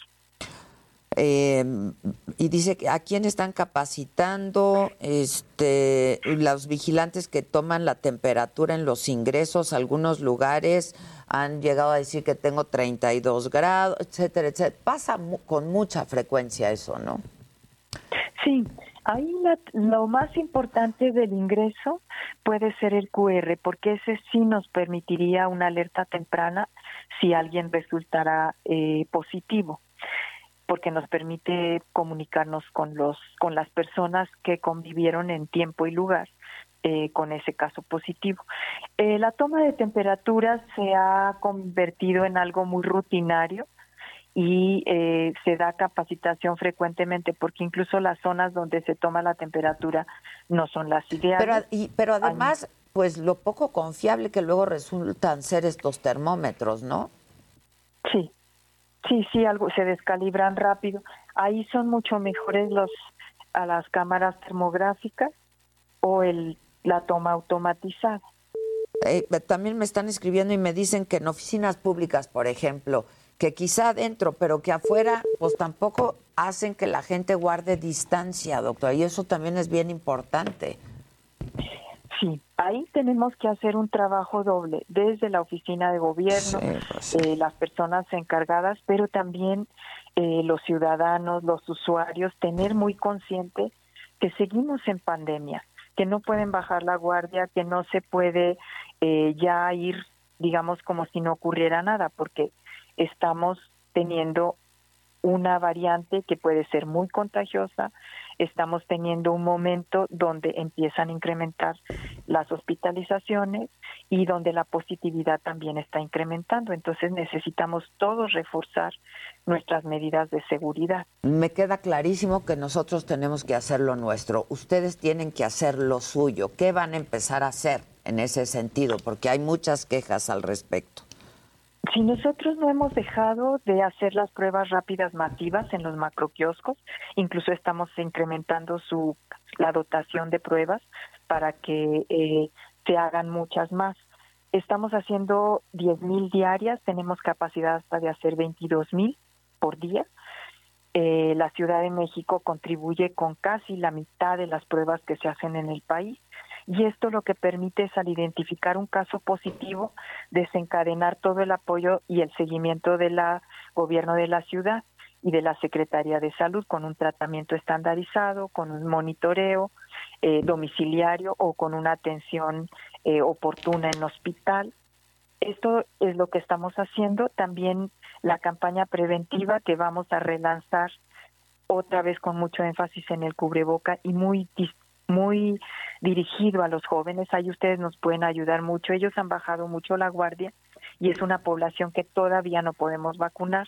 Ya estamos empezando, avanzando, pero todavía nos falta esa población de vacunar. Eh, Olivia, hay mucha gente que está pidiendo, y lo sabes, incluso eh, pues muchos diputados panistas eh, locales que están pidiendo que tú eh, ofrezcas conferencias de prensa eh, pues diarias y si no diarias con cierta periodicidad para estar dando información a la gente. ¿Lo has considerado? Porque la verdad es que es un voto de confianza, ¿no? A, a, ti para que expliques a la gente lo que está pasando en la Ciudad de México. Si nosotros hemos estado con una, digamos, un programa desde el gobierno de la ciudad eh, de mucha información. Todos los días la jefa de gobierno informa, están los datos abiertos, está la página COVID que todos los días se actualiza y desde luego yo estoy eh, abierta a todas las convocatorias donde se requiera dar información, yo o mi equipo de trabajo, eh, también dependiendo de la temática, entrevistas radiofónicas, entrevistas eh, televisivas, información a, la, a las jurisdicciones sanitarias, por supuesto en las comparecencias donde he estado con eh, diputados de todas las eh, fracciones parlamentarias, pues estamos dando la información que se requiera. Esto es un, digamos, un balance que hace el gobierno de la ciudad para tener informada a la población. Creo que ahora lo más importante es una campaña de eh, relanzamiento de la prevención dirigida a jóvenes y también para decirles que pueden hacer actividades en la medida de lo posible al aire libre, con sana distancia, con cubrebocas y con espacios ventilados si es que están en espacios cerrados. Ya, este, ¿a, qué campaña te refieres? Porque no hay mucha información tampoco al respecto, ni vemos muchas muchas campañas justamente hablando de esto, doctora. Estamos, eh, el gobierno de la ciudad, por sacar una nueva campaña, Mm. revitalizar el uso de cubrebocas, porque hemos visto que efectivamente se ha bajado la guardia y se utiliza de manera incorrecta.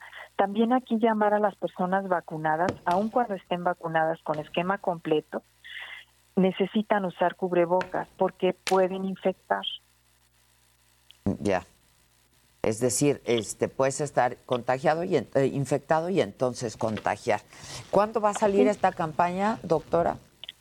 Estimamos que en unas en unos pocos días, con toda seguridad la siguiente semana. Es que la verdad es que nunca ha habido una campaña pues fuerte, importante, Oliva. No, nosotros sí en la ciudad sí hemos tenido campañas masivas, incluso eh, están todavía carteles por prácticamente todas las, las colonias de la ciudad. Se hizo además eh, más de dos millones de visitas a domicilio Mm. eh, con participación ciudadana para entregar trípticos, para entregar eh, los kits médicos alimentarios y monetarios a las personas eh, que tuvieron positivos a COVID, que fueron positivas a COVID.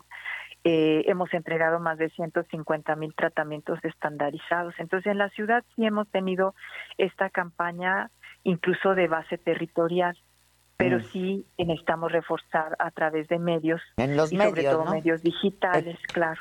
Claro, medios digitales, medios tradicionales, la radio, la tele, por, por todos lados, ¿no? La verdad. Sí.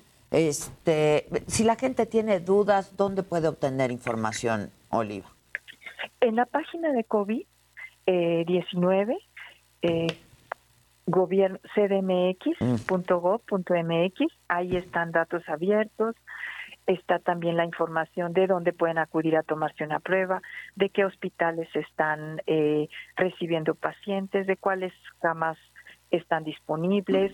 O sea, es una página que tiene mucha información y también eh, ahí hay para consultas específicas. Muy bien, pues estaremos en contacto, si me permites, Oliva. Hemos conversado con la doctora Oliva López, la secretaria de Salud de la Ciudad de México. Te agradezco mucho y estemos en contacto. Y ahí Claro nos mandas sí, la campaña para subirla. Muchas claro, gracias. para que nos apoyen. Con mucho Buenas gusto. tardes. Con mucho gusto. Muchas gracias. Gracias. Este, está cañón, ¿no? Está muy macabrón. ¿Qué dice, qué dice la gente? Sí, está macabrón. Oye, si me permiten.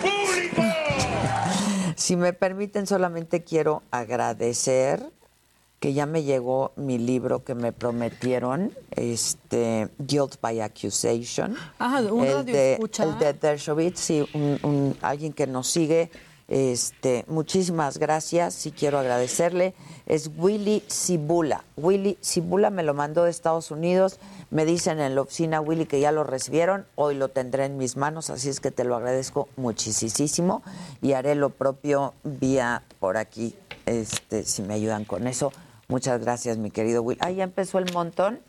¿Qué tal van Ya, ya, llegando? van llegando. Van llegando, van Este, llegando. Antes de que hagamos una pausa, ya todos sentados a la mesa. Está aquí Luis G.I.G., Maca, Jimmy, el señor Casarín y una servidora. Todos está la mesa puesta y bien servida, como de queño. Claro que yes. Así es que no sé quién quiera agandallar los dos minutos que nos quedan. Rápido hay que saludar a Natalia, porque dicen, pueden mandarle saludos a mi hija Natalia, tiene nueve años y le encanta verlos después de tomar sus clases. ¡Ay, qué bonito! Muy bien, Natalia. ¡Qué Abrazos, bonito! Natalia. A tus nueve añitos. Este, no, yo sí he visto que la gente no está respetando la sana distancia. nada, nadie, Yo me nada. hago para atrás y luego nada. ¿Saben dónde Es no más, la tra- traes el respetan? cubrebocas y te ven hasta como con cara fea ya, así como de, ¿y tú? No, sí, sí hay que traerlo. En el súper, en carne y salchichonería, por ejemplo, donde uno está sacando su, su, eh, su ficha, la gente ahí se te pone junto y entonces pues yo volteo como para verlos así como de, estás muy cerca y los otros lo toman como que uno está saludando. No, por favor, siguen Sí, marcadas en el sí, piso. no. Uno quiere ir a comprar su pechuga de pavo sin riesgo. No, ya está No, en el pero elevador, cualquier fila, ¿no? que exacto. están marcados. Y Cuatro lugares por el elevador, claro. se meten siete. Y te- O sea, yo sí tengo que decir, perdón, ya somos cuatro. O luego- y se enojan. Y se enojan. Sí.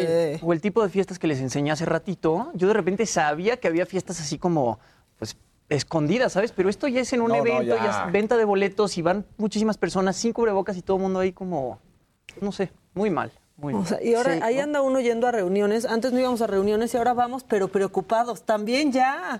Pues sí, yo la verdad sigo con mi burbuja, ¿eh? O Yo sea, las reuniones Yo son con... sí. un- o Sí, sea, sí, los sí. que Y, y gente que ya también pues, está vacunada, ¿no? Y pues, te juntas ahí entre cinco o seis personas y todo el mundo está vacunado, que de todas maneras, pues sigue habiendo eh, probabilidades de Sí, contagio, claro. pero por lo Y no menos dejas de estamos tener vacunados. preocupación, la verdad. Yo ayer que veía el aeropuerto decía, puja.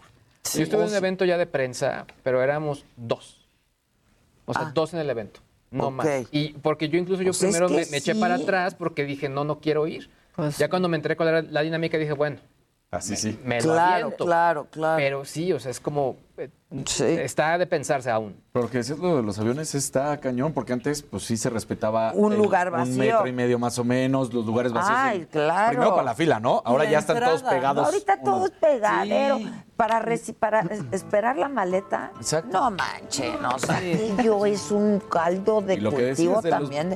Vol- también los asientos del avión. Antes sí había espacios, ahora, bueno, parece que hay un foco de infección, o sea, está, no es cierto, no, no, no lo están cuidando, la verdad. Bueno, pues nada, vamos a hacer una pausa y regresamos con todos los que estamos y todos traen información. Heraldo Radio. La HCL se comparte, se ve y ahora también se escucha.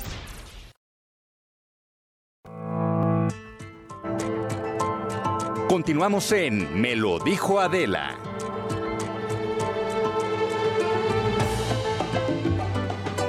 Ya estamos de regreso, esto es Me lo dijo Adela. Son las once y media en punto y eso quiere decir que ya llegaron mis aves de rapiña, que ya están listos, está la mesa puesta, como dice Adela, ¿quién se arranca? Te voy a arrancar yo para que no digas No que me, no. ¿qué y me más vas por a lo que arrancar? acabas espérate, de decir. espérate, espérate. Casarín Te voy a arrancar yo, se ven sus intenciones. Sí, ¿verdad? ¿Qué tal? No, ¿Qué Casarín, tal? Espérate. Es que es, es doble, ¿no? Se de- detectó otro caso de COVID, por supuesto, en Tokio. Justamente venía llegando un atleta de, el- de la delegación de Serbia.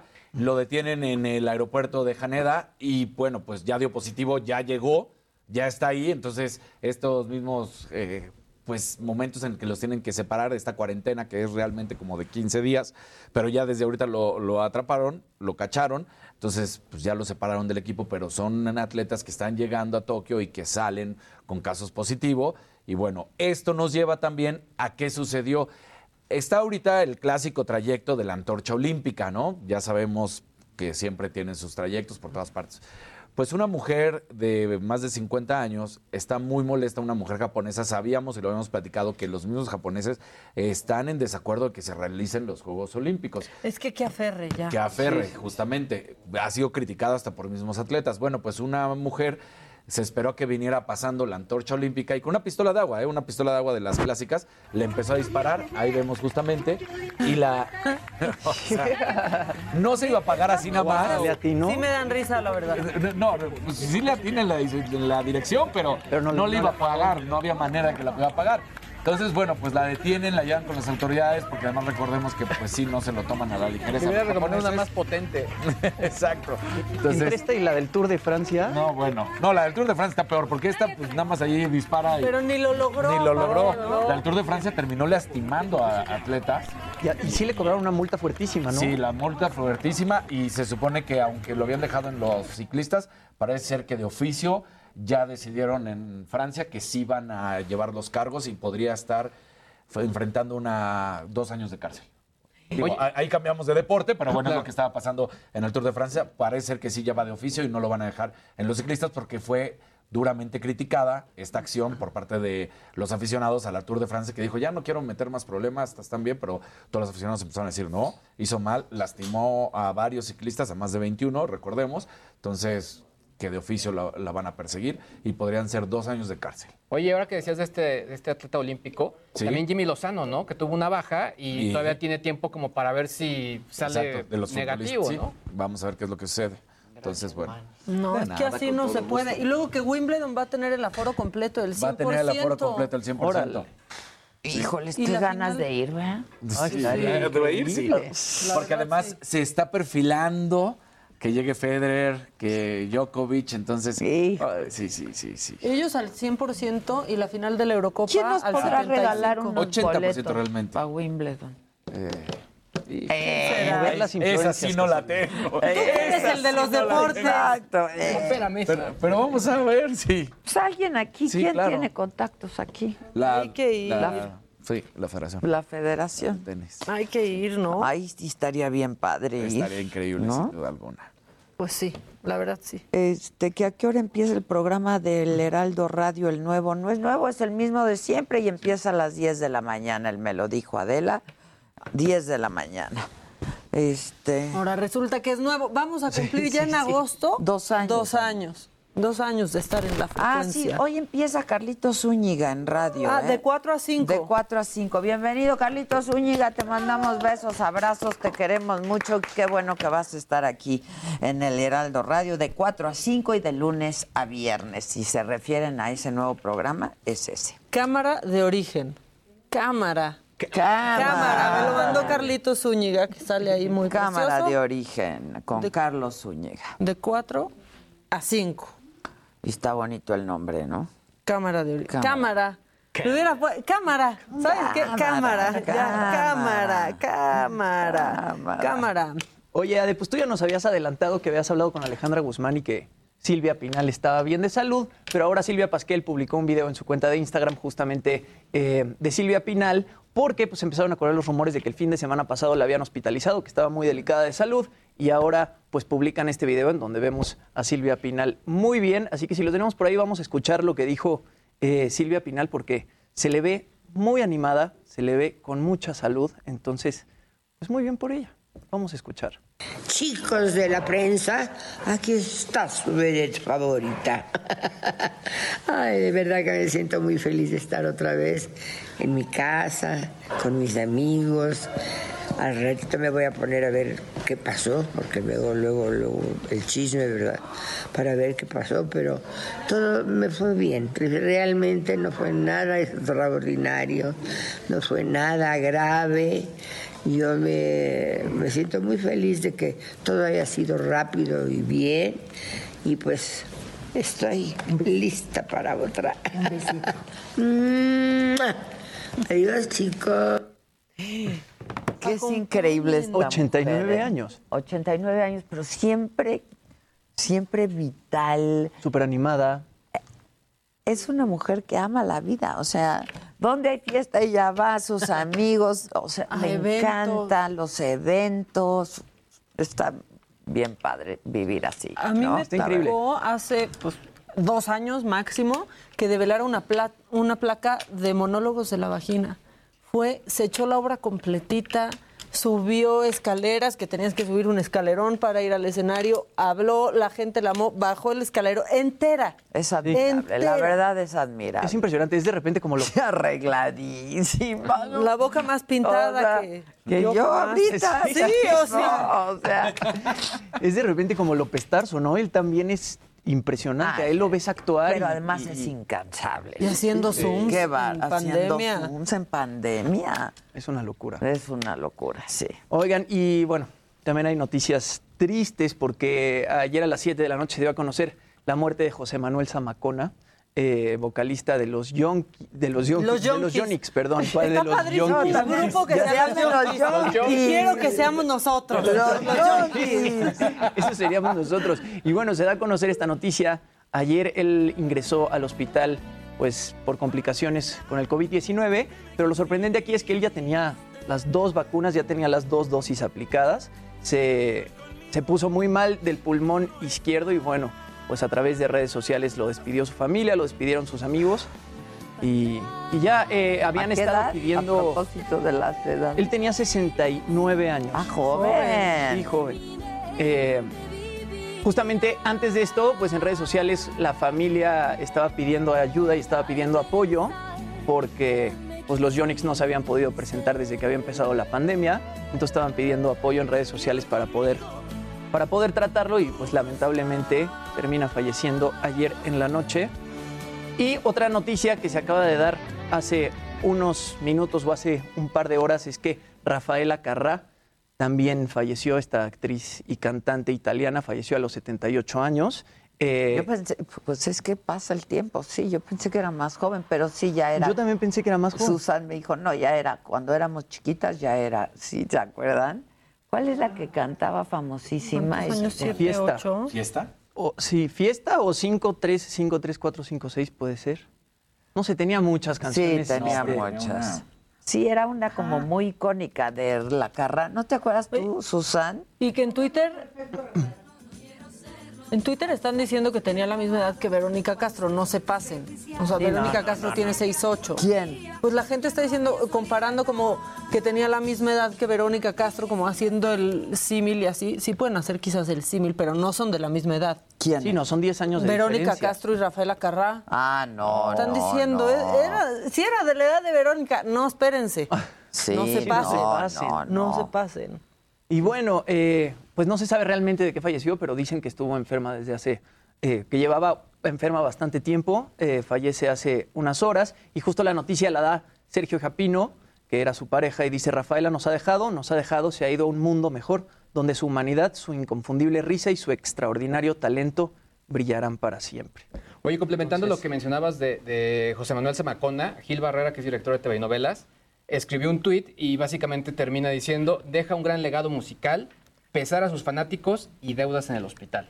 Así que estuvo muy fuerte y justo por eso ah, en el tema de recaudar fondos y apoyo, ¿no? Pues ya cuál es. Híjole, ¿saben qué es Exacto. bien fuerte? Que, que, pues lo vimos ahí sin una sola medida de precaución Mm, claro. eh, afuera del INE, cantando con Félix Salgado Macedonio. Híjole. La ver- y pasa lo mismo que con Armando Manzanero, que se hizo viral su fiesta de cumpleaños y tiempo después muere por COVID. Y pasó un poco lo mismo aquí. Ahí estaba afuera del Sí, INE cantando que sin tapabocas. Apoyaba a Evelyn. Estuvo Exacto, apoyando a Evelyn. también. Pues Evelyn. están vacunados, pero... La hija de Salgado Macedonio. Sí, Gober- la gobernadora. la Gobernadora, gobernadora. ¿no? Gobernadora, la gobernadora. ¿Qué más, muchachos? Bueno, esto... Tú ya ves, sí, ¿verdad? Sí, sí, Gracias. Me puede ayudar aquí mucho Luis G.I.G. porque ahora el INAI se va contra TikTok. Trae a TikTok en la mira porque dicen que los datos personales no están tan bien protegidos y que esto es una preocupación internacional y entonces ahí va TikTok y tramitó pues rapidísimo como un amparo para impedir que este organismo pueda efectuar un proceso de verificación sobre el uso que, que le da a nuestros datos personales, porque ahí andan muy haciendo Ah. sus playbacks, pero ahí andan dando los datos. Ahora, ¿Qué va a pasar con Chequen, eso? o sea, esto lo que se dice es que la autoridad, eh, en este caso el INAI, lo hace de manera oficiosa, es decir, no se deriva de ninguna denuncia eh, de algún usuario. Sin embargo, el INAI también está tras Google, Facebook, Twitter y Apple, justo por el tema de datos personales, ya que en sus cláusulas no se menciona quién maneja esos datos y sobre todo con quién el usuario final en México puede ir directamente a decir, oye, no quiero que mis datos estén ahí. Así que creo que le están Ah, dejando bastante chamba al INAI y bueno, vamos a ver qué procede, sobre todo porque esto también ya se puede mezclar con lo que decíamos el viernes de las 139 empresas, o países, perdón, que quieren que estas empresas eh, estén pagando impuestos. Así que se está juntando un caldo de cultivo ahí bastante interesante para las empresas extranjeras de carácter digital. Mm, Ya. Oye, Alisa Chene, que es una sagadicta desde hace, desde casi empezamos prácticamente, dice que si puedes hablar del grooming, el, el acoso Claro. sexual, este que ha ido aumentando en el, o sea, con todo el tema de la pandemia, creo que de los más afectados fueron los niños. ¿En qué consiste el grooming? Básicamente que eh, los pequeños sean engañados para que puedan, eh, pues, no sé, enviar fotografías, puedan eh, intercambiar cierto tipo de mensajes y después ser extorsionados. Al final, los más pequeños son los que menos tienen control de una situación así. O sea, al final cuando dicen, oye, tengo tus fotos, tengo todo Claro. esto, o sea, no hay una preparación psicológica que pueda eh, pues ayudar al pequeño. Por eso es súper importante el tema de los controles parentales, estar ahí, negociar con los chiquitos, o sea, sí decirles, oye, si estoy eh, haciendo esto y te Es pongo esta tal. contraseña, es porque te quiero. Entonces, sí es un tema bastante, bastante fuerte, pero creo que el principal punto de partida, sobre todo, es cuidar y estar viendo que están eh, compartiendo los pequeños, no entregar y entender que pues el teléfono, la tableta y la consola no son nanas. que de pronto a, a varios nos hace fácil. Claro, Híjole. claro, y eso es bien no. importante. Pero a- ahora, más que nunca en este momento, después del, del confinamiento, bueno, en el confinamiento, se puso pasan más rudo. horas ahí. Exacto. Claro, claro. Dicen aquí, la canción más famosa de Rafaela Carrá es Hay que venir al sur. Sí. No podemos Sí, creo que era esa de la que. Ah, nos bajan. ¿De dónde nos bajan si ponemos música? Ay, ¿Eh? qué limitaciones que de Sí. los dos, pero ni unos Sube- súbele el pitch, súbele el pitch. Sí, ni tantito. Ahora sí que ni tantito. 10 segundos. sí. Solo la, iba a decir, Oh. so- solo la entrada. Te hablan, te hablan, hablan. Ya, ay, ya me colgaron. Hay que venir al sur, se llama la canción. Ay, a ver, la vamos a escuchar. se convierte en rey. Tuve muchas experiencias y he llegado a la conclusión que perdida la inocencia en el sur se pasa Es mejor. es fiesta, fiesta. Para hacer bien el amor hay que venir al sur. Ah, y donde estoy de acuerdo con ella. Mira al sur. Sí, Pues sí, ahorita, sí. aunque sea al sur de la ciudad, Ah, ¿no? claro, claro. Ahora sí que donde sea. Donde, donde gane. ¿Quién, quién habla? Hola, ¿qué tal? ¿Cómo están? Buenos días. El de siempre. Aquí impostando la voz tuya en lunes. ¿Cómo estás? Bien, muchas gracias. Les llamé para decirles que tengan éxito toda la semana Ay, muchas gracias. y me voy a mandar a hacer una playera que en la parte de atrás diga respeta tu sana distancia, chingao. Sí, hay que mandar a hacer una. Sí, estoy de acuerdo. Sí, sí, sí. O, o una con, con las letras chiquitas que diga, si puedes leer esto, estás muy cerca. No, que O diga, sea, no te me acerques, Sí, no te me acerques. Muchas gracias. Va, Susan. Un abrazo. Bye, gracias. Sí, ahora sí que una playera que diga, quítate. No te me acerques. Ábrete, ya. Y ahora la gente ya está llegando a saludar. O sea, ya teníamos muy entendido caray. eso de no llegar a saludar. Y te ponen, ahorita, por ejemplo, que estábamos en la gente que se te acerca y se quiere tomar una. Y te ponen un predicamento Claro. porque. Me explico. Y quita, ay, quítate el cubreboca. Pues, pues no. Ay, quitándose el barbijo. Pues ya me no. vacuné, es de que ya me. Sí, no, no, no. importa. Sí, No, no, no saluden ni a sus papás de beso, la verdad. Ay, a ver, una llamada. Creo que es desde lejos. ¿Quién habla? Hugo Lascano, Hola, Hugo, ¿de dónde hablas? De Cicero, Illinois, cerca de Chicago. Ah, ves, sí está lejos. ¿Qué nos quieres decir? ¿Por dónde nos escuchas? ¿Por internet o qué? Sí, por YouTube. Muy bien, ¿y qué nos quieres decir? No, porque las felicito por un buen, buen programa. Muchas gracias. Llego de mi trabajo a las 6 de la tarde, 6 de la mañana, y a las 9 yo estoy aquí al pendiente a ¿En ver qué su trabajo? programa. ¿En qué trabajas? En la fábrica de publicidad por correspondencia, para el correo. Ah, ok, muy qué bien. Pues gracias por vernos. Saludos. Sí, saludos desde aquí a Chicago, a todos allá. Besos. Besos. Ah, órale pues. Chao. Qué padre que bueno. nos Sí. hable. Qué padre que llega de trabajar a las 6 de la mañana y no, ya acabó. no. Sí, sí, pero se pasó toda Sí, la sí, noche en chingando. vela. No manches. Hola, ¿quién habla? Hola, una, un saludo de su amigo el águila. ¡Ay! Oye, ya aparece el comercial de antes que salía en la radio de El, El Águila. ¡Ah, ah! ¿Se acuerdan? Un clásico. Oye, gracias, Águila. Muchos saludos. Órale. Dale, gracias. El Águila. No, El se escuchó el Águila. Águila. Mamá, dame 100 pesitos de Rafaela. Ahora todos se saben las de Ay, Rafaela. claro, sí es cierto. Pon esa, pon esa, es buenaza. ¿Quién habla? Hola. Hola, bájale a la radio tantito, porfa, para, porque si no nos escuchamos doble. ¿O no? ¿O no? ¿O no? O cuelga, O cuelga, sí, ya sí, mira, también si no entienden a la primera. Hola, ¿quién, quién, quién? Ay, Dios mío, ¿quién habla? Ay, escuchen, ahí está.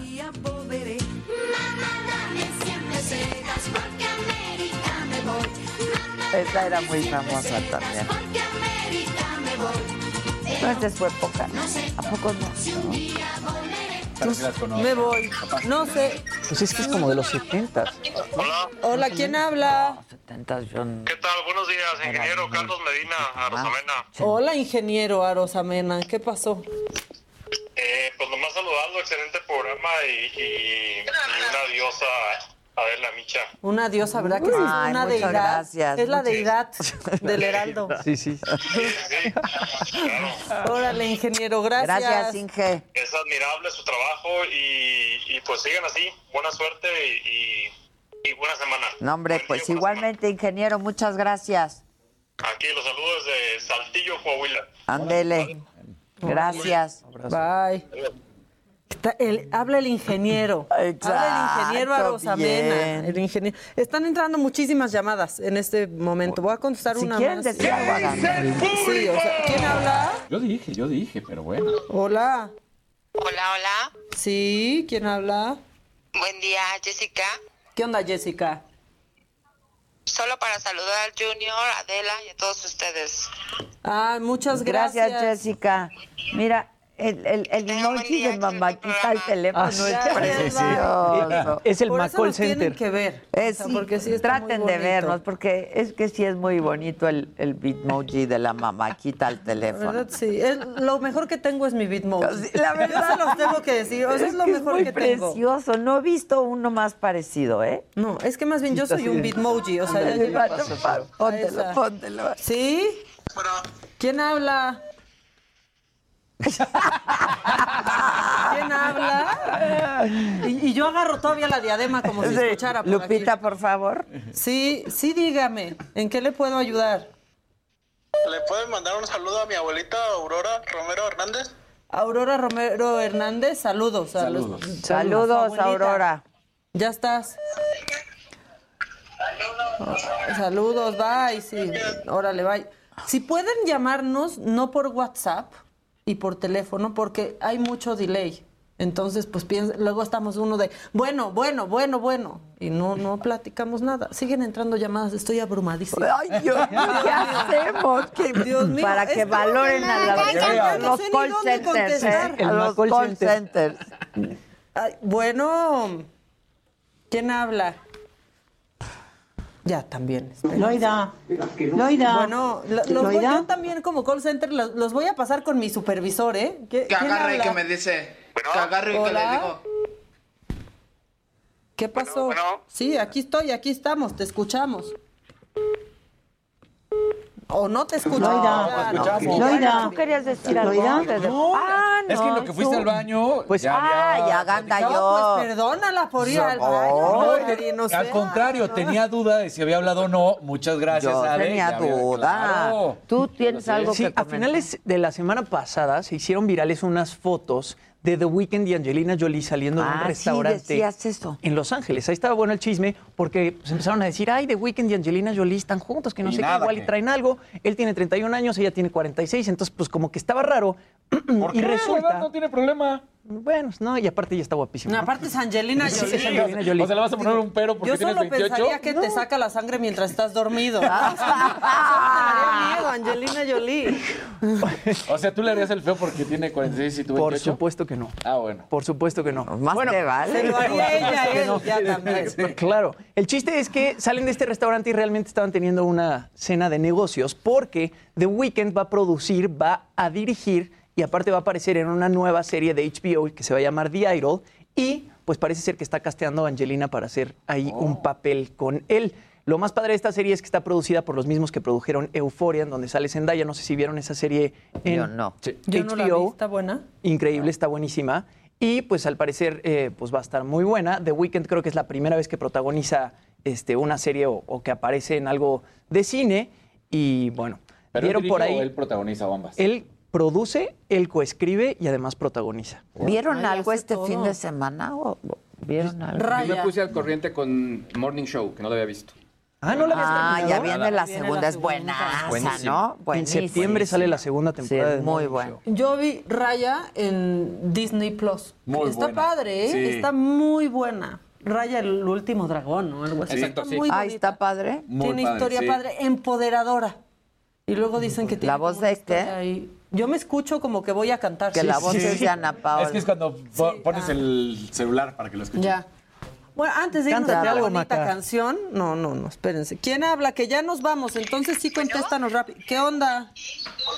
Hola, qué felicidad, soy Diana Banoni. Hola, Hola, Diana. Diana. sí estás muy feliz en Ay, qué padre. ¿Cómo le haces, Diana? Oye, les estoy escribe y escribe para invítenme, les va a gustar lo que estoy haciendo. ¿Qué haces? Es cantante, Diana. Estar en la gran ciudad de Arena, México, en la gran Arena Ciudad de México. A ver, échate una, Claro, échate una, Diana. Diana es cantante. La- no, ¿cuál quieres? A ver. Pues la, La que quieras, pero tienes un minuto. La que mejor te salga. Contigo despedimos el programa, Dianita. Ahí va. Mi luna, ya no brilla mi luna. ¿Y ese Se me pues, dónde fue la está? alegría, Ah. te me fuiste tú. Ay, wow. De todo lo que más quería, tú lo sabes, vida,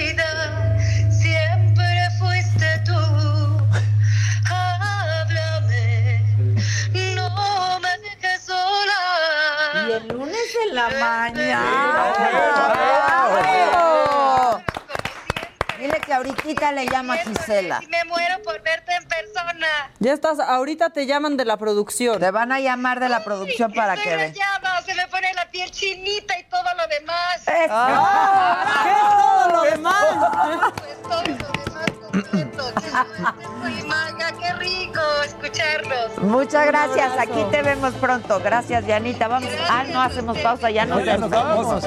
Ya nos vamos. Así de rápido se nos pasa el tiempo. Heraldo Radio. La HCL se comparte, se ve y ahora también se escucha. When you make decisions for your company, you look for the no brainers. And if you have a lot of mailing to do, stamps.com is the ultimate no brainer. It streamlines your processes to make your business more efficient, which makes you less busy. Mail checks, invoices, legal documents, and everything you need to keep your business running with stamps.com. Seamlessly connect with every major marketplace and shopping cart. Schedule package pickups and see your cheapest and fastest shipping options from different carriers with rates up to 89% off USPS and UPS rates. And with the stamps.com mobile app, you can take care of mailing and shipping wherever you are. Make the same no-brainer decision as over 1 million other businesses with stamps.com. Sign up with code program for a 4-week trial plus free postage and a free digital scale. No long-term commitments or contracts. That's stamps.com. Code program.